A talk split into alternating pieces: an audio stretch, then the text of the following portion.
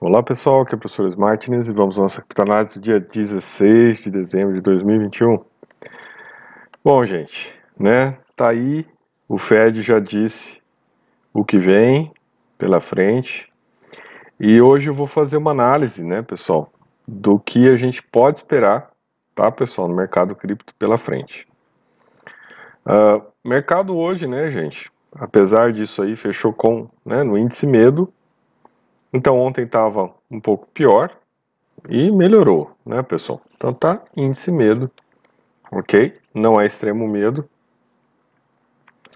Quando a gente olha aqui também para a questão, né, do, do, do, movimento aqui nas, né, nas corretoras de entrada e saída, né, pessoal? A gente percebe aqui, olha, continuam, né, aí o, a classe média do Bitcoin continua acumulando, tá, gente? Continuam fazendo compras, enquanto a gente percebe que a entrada de bitcoins foi maior do que a saída, o que indica, né, pessoal, que realmente, né, é, o mercado está dando uma desacelerada e, né, claro, com uma decisão dessa não era de esperar outra coisa. Aqui no TRDR, pessoal, a gente vê que a liquidez aumentou um pouco, certo? As apostas, né, continuam ainda, né, razoavelmente até altas, né, pessoal, duas pessoas apostando, né, na alta aqui, para cada um na baixa. Então, gente, assim, o que a gente percebe é que aparentemente, né, gente, aparentemente, assim, a decisão de hoje, ela já foi precificada antes, né, então as ocorrências que a gente teve antes aí, seja na semana anterior, né, um pouco antes, elas já anteciparam o que iria acontecer hoje. Então isso já foi precificado.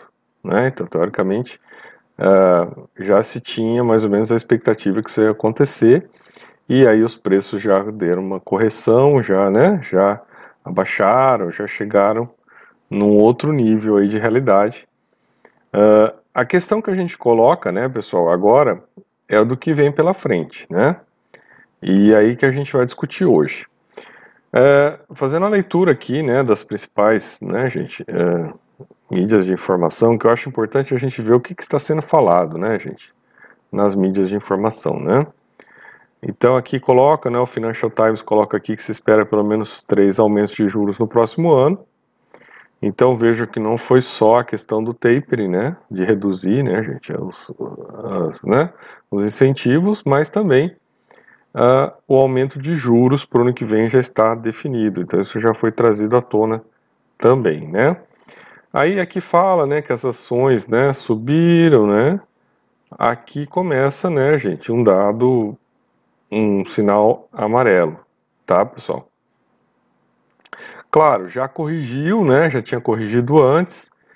Então, né? Foi só uma confirmação de algo que já era esperado. O mercado deu aquela né? Aquela relaxada, porque, né?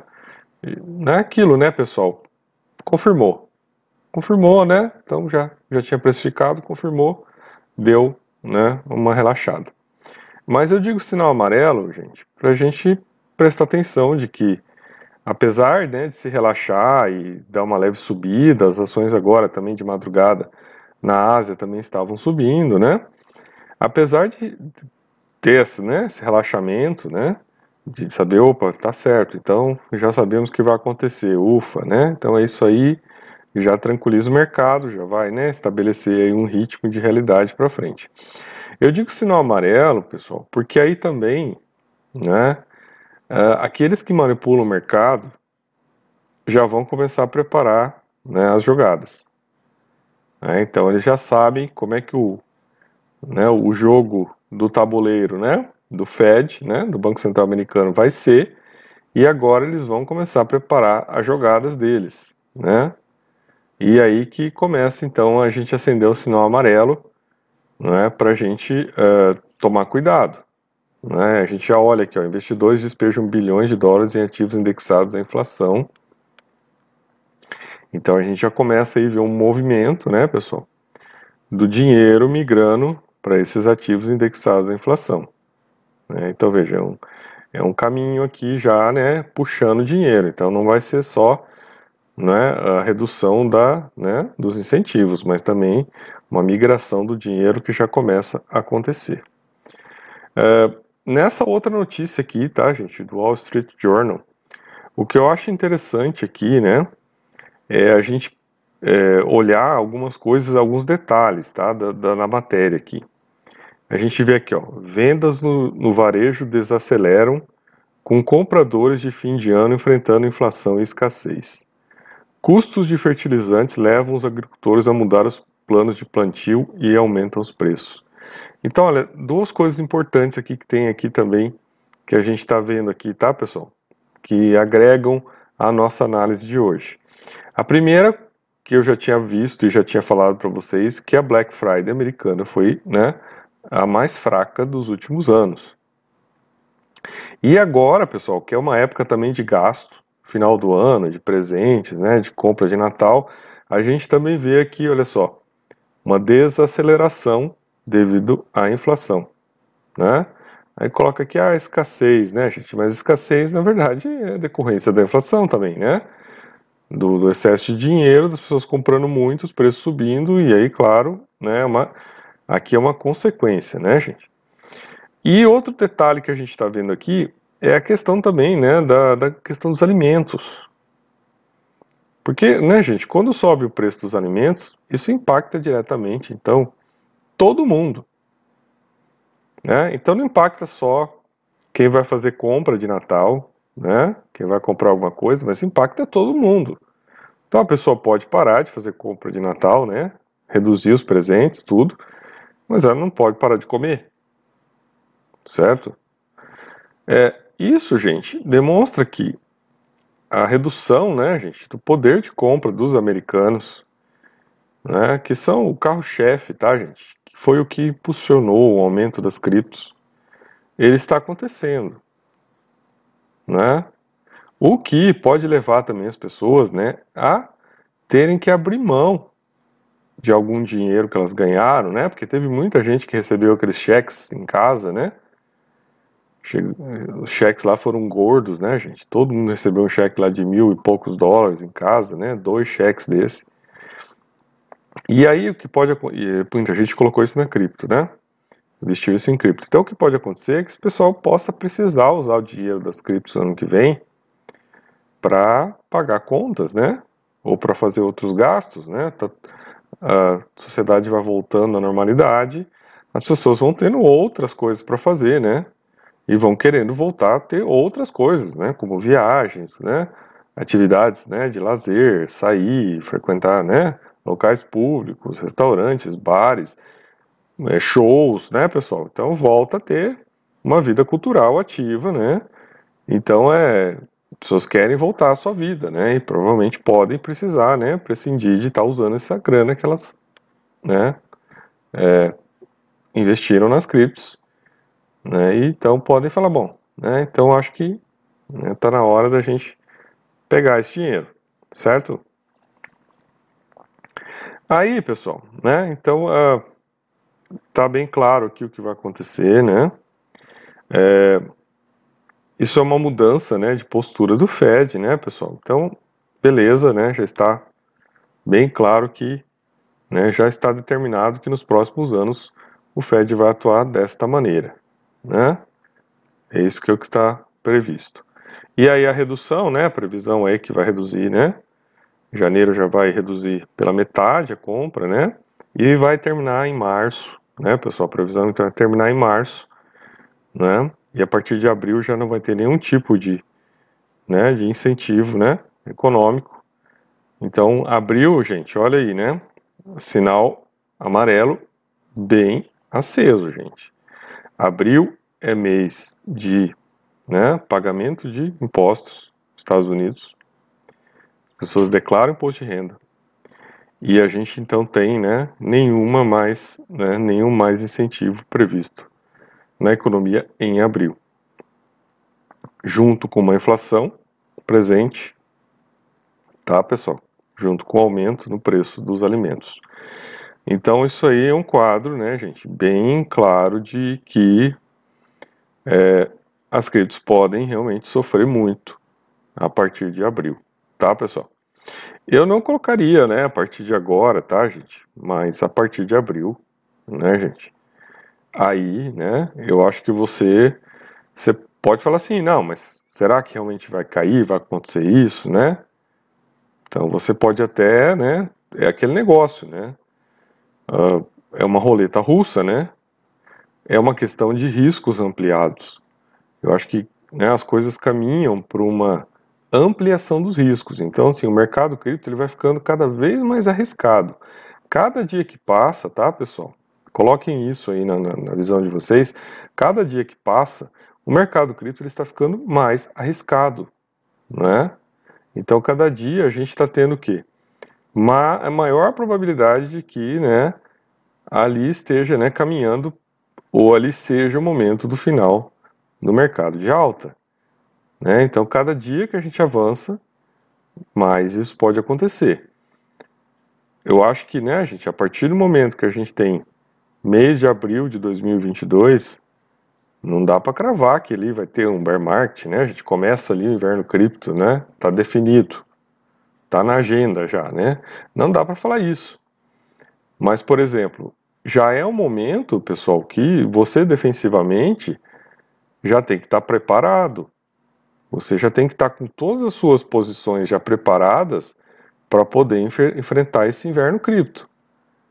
E ainda mais se você tiver a oportunidade ainda, né, de ter aí alguns aumentos pela frente aí, né, em janeiro, fevereiro.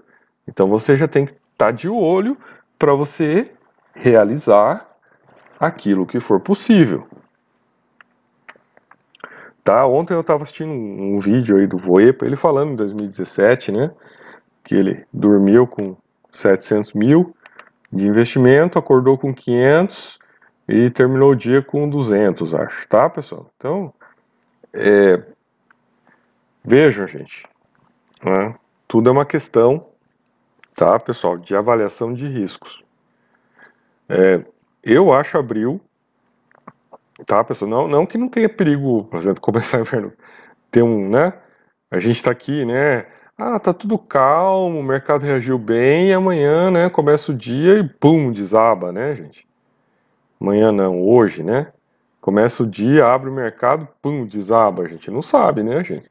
A gente não tem o controle da situação. Né? Não sabe o que pode acontecer. Mas assim, né? Se a gente for analisar tá, gente? Estou falando dessas análises de probabilidades e de riscos. Eu acho que o pior, tá, gente? O momento de abril em diante, agora já está definido isso. Abril em diante já sinal amarelo, né? Vale a pena correr risco? Você vai ter que avaliar. Eu acho que, né, se a gente tiver uma oportunidade, janeiro, fevereiro aí, dos preços subirem, eu acho que é uma oportunidade muito interessante para realizar algo, né, para se colocar defensivamente. Tá? Então, para pensar. Não é sugestão de investimento, é só para pensar. E aí, né, pessoal, olha, olha o título do artigo aqui do, do Zero Head, né? Os mercados adoraram aí, né? A reunião do Fed, né? Por enquanto. Tá, pessoal? Por enquanto. Uh, e eu acho que uma das coisas que ele colocou aqui né, nessa análise, né, o que, que o mercado fez depois da decisão, ele colocou aqui, ó, o Bitcoin subiu, né, gente? Uh, isso porque estou ó, porque acho este particularmente confuso. Pois se o Fed era agressivo, e o argumento que eles eram agressivos, o Bitcoin está respondendo de uma forma um tanto estranha. Tá, pessoal? Veja o que, que ele está falando aqui, né? O Tyler aqui, Durden. Né? O Bitcoin está respondendo de uma forma um tanto estranha. Tá, pessoal? Quer dizer, está aumentando. Né? Qual é o espaço, né, pessoal, numa situação dessa para aumento de valor, né, gente? O único espaço que tem é esse, ah, ufa, né? Tá bom, já sabemos o que vai acontecer. Né? Então, vamos aproveitar o momento, tá? Então, eu, eu, eu só vejo isso porque né? Você colocar dinheiro novo agora nessa situação no mercado cripto, gente, né? Só se for para você colocar numa stablecoin, Mas se não, olha, né? Uma coisa meio estranha. É, aí, gente, olha só, né? Aí vamos ver algumas análises colaterais que estão acontecendo nesse momento, tá? Então, olha só, o CEO da Kraken, né, que é uma grande corretora americana, diz que Bitcoin abaixo de 40 mil é uma oportunidade de compra, tá? Então, o que, que ele diz na entrevista aqui? A queda do Bitcoin é uma oportunidade de compra. E aí ele coloca uma base aqui, né? Quem assistiu o nosso vídeo de ontem, né, pessoal? Nós colocamos ali que, né, com um preço aí em torno de 40, né, de 42 para baixo, de 39 mil, já seria algo interessante da gente começar a olhar de novo para o mercado, né? No preço que está, não vale a pena comprar nada. Nos 39 mil, a gente já poderia começar a olhar mais interessantemente. A questão toda que se coloca, tá, pessoal? Eu acho que né, a avaliação dele aqui tem algum fundamento de ser. A questão toda que se coloca, né, se a gente olhar né, e pensar talvez, né, e ele coloca isso aqui, né, numa perspectiva de médio e longo prazo, você estaria trabalhando numa média interessante, tá? É, agora, tá, pessoal? Agora, isso não quer dizer não é, que, tá pessoal, porque a minha análise que eu fiz ontem seria mais para o momento atual, né? Pensando que talvez a gente ainda tenha, tá? Uma oportunidade aí de alta em janeiro e fevereiro, tá, pessoal? Colocando aquilo também que é uma expectativa, né? De que janeiro sempre é um mês bom, janeiro é um mês de alta, tá, pessoal? Estou colocando, olha, são probabilidades. Então, né, claro, se caísse agora para um, um valor desse, seria né, para se olhar alguma coisa interessante ali, não necessariamente o Bitcoin, mas alguma coisa por ali, né? É, ele revisa aqui, diz que ele não acredita que o Bitcoin chegue a 100 mil dólares, tá? Ele não acredita. E que ele acha que é um mercado de longo prazo. É, fala aqui da possibilidade de chegar a 30 mil dólares, né? nessa entrevista tal. Então, gente, olha só, né? Eu acho que para esse momento, né, seria talvez, né, nesse preço aí de 39 mil, seria algo interessante, pensando em ter uma probabilidade, tá, pessoal, de ganhar, de subir em janeiro ainda. Não até 100 mil dólares, tá, pessoal? Não digo que não possa chegar, mas aqueles, aquela dificuldade toda, né? Você vai chegar até lá, daqui a pouco todo mundo vai começar a vender desesperadamente, chegar nesse valor, né? vai chegar e já vai descer, né? Agora, pessoal, olhando para, né, fazendo uma, agora uma outra ilação aqui, olhando para depois de abril, tá, pessoal? Eu acho que 30 mil, gente, seria o preço mais caro para se começar a olhar para Bitcoin de novo, tá, gente? Mais caro. Ele cita aqui, né? Ele faz alguma coisa aqui ainda. É, acho que eu não, não é aqui nesse artigo, é em outro. E, ele faz uma ilação aqui, acho que é um próximo artigo que eu tenho aqui para mostrar para vocês. Faz uma ilação aqui na possibilidade de chegar a 20 mil, tá? 20 mil, gente, eu acho que é um sinalizador de mercado de baixa mesmo, né? É, quando a gente olhar e falar assim, não, aqui já estamos no inverno cripto mesmo, né? É, Agora, pessoal, é, tudo que acontecer de abril em diante, gente, né, a gente ainda vai precisar entender e esperar um pouco mais. Talvez, né, pessoal, uma baixa ainda mais forte ainda, né, bater no 20 mil, né, e aí, gente, entrando no inverno cripto, pessoal, aí também não pode ter pressa, né, aí tem que ficar olhando a coisa, né, pessoal? Até quando pegar coisas realmente boas e baratas, tá? Aí sim, né, começa a liquidação. Aqui, né, gente, uh, acho que é nesse artigo que fala aqui, né, aqui essa semana a gente tem ainda, né, a questão de vencimento de títulos, né, de 800 milhões de títulos, tem muito, tem muito, né, pessoal postando na baixa aí no vencimento. E aqui acho que é nesse artigo agora, tá, pessoal? que aí o pessoal tá achando aí, né, alguns analistas aí já começando a achar, né, que a gente, uh, né, ó, ó, um suporte de longo prazo em 30 mil, tá, E nesse outro artigo aqui, né, desse outro analista aqui, ele achando que pode aí bater os 20 mil, né, que é quando seria aí, que ele acha que é o fundo do poço. Eu também apostaria, tá, pessoal, que o fundo do poço seria por aí do, por volta dos 20 mil. É o que a gente estava esperando em julho, né, pessoal? E aí veio o senhor Elon Musk lá e fez a palhaçada dele lá, né, junto com o cabeça de prego do Twitter, né? E, ele veio com aquela conversa mole que ia voltar a aceitar, né? É, Bitcoin na Tesla e, né, preço reverteu ali, né, processo de baixa que estava em curso. Mas aí, pessoal, eu acho que, olha, 20 mil é um sinalizador de mercado de baixa. Isso não quer dizer, né, pessoal, que você tem que entrar comprando desesperadamente, né? Eu acho que é um sinalizador para é assim, né? Tá, agora estamos no mercado de baixa, né? Então esse mercado de baixa vai se prolongar por um período de tempo, né? Talvez um, dois, três anos, né? Se você seguir a ideia do halving, ele vai se prolongar por 22, 23, 24, né? Só que aí, claro, né, pessoal? A partir de 20 mil você já vai começar também a olhar oportunidades de você comprar coisas boas e pensando no 2025, né, pessoal? Aí entra a estratégia bear, tá, pessoal? Estratégia de mercado de baixa, que é a estratégia vencedora, que é a estratégia que qualquer pessoa, tá, gente, que tem bilhões fez, né? Seja Warren Buffett, seja Robert Kiyosaki, que é o que? Comprar barato, comprar na baixa, né? Para depois vender na alta. Essa, gente, é a única estratégia vencedora que existe, né?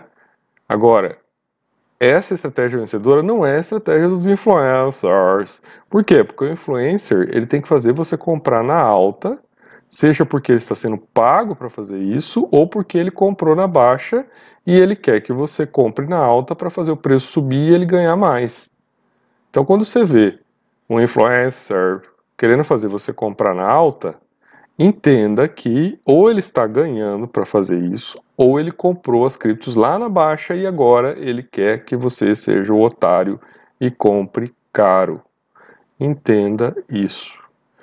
Então, gente, quando tiver no inverno cripto, quando a gente vê esse troço aqui batendo 20 mil dólares, aí, gente, a gente vai começar a falar, tá, então agora eu tenho uma pista aqui de um caminho até 2025 onde eu vou comprar coisas boas e vou comprar coisas baratas, porque, né, eu sei que quando chegar lá, pô, posso ter um retorno maravilhoso, né? Então imagina conseguindo pegar uma Vax barato, uma Solana barato, né, gente, uma Cardano barato, Polkadot barato, né, BNB barato, né, pessoal?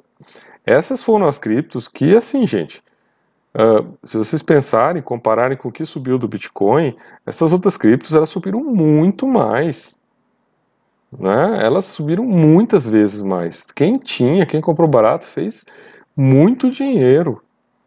Então, se a gente for pensar, né, porque são criptos que têm tecnologia mais avançada, que têm utilidade, né, que podem trazer soluções muito mais inteligentes e sofisticadas, então, claro que essas criptos vão ser demandadas. E daí vai ser uma grande oportunidade quando chegar nesse preço aqui da gente realmente estar comprando barato as coisas.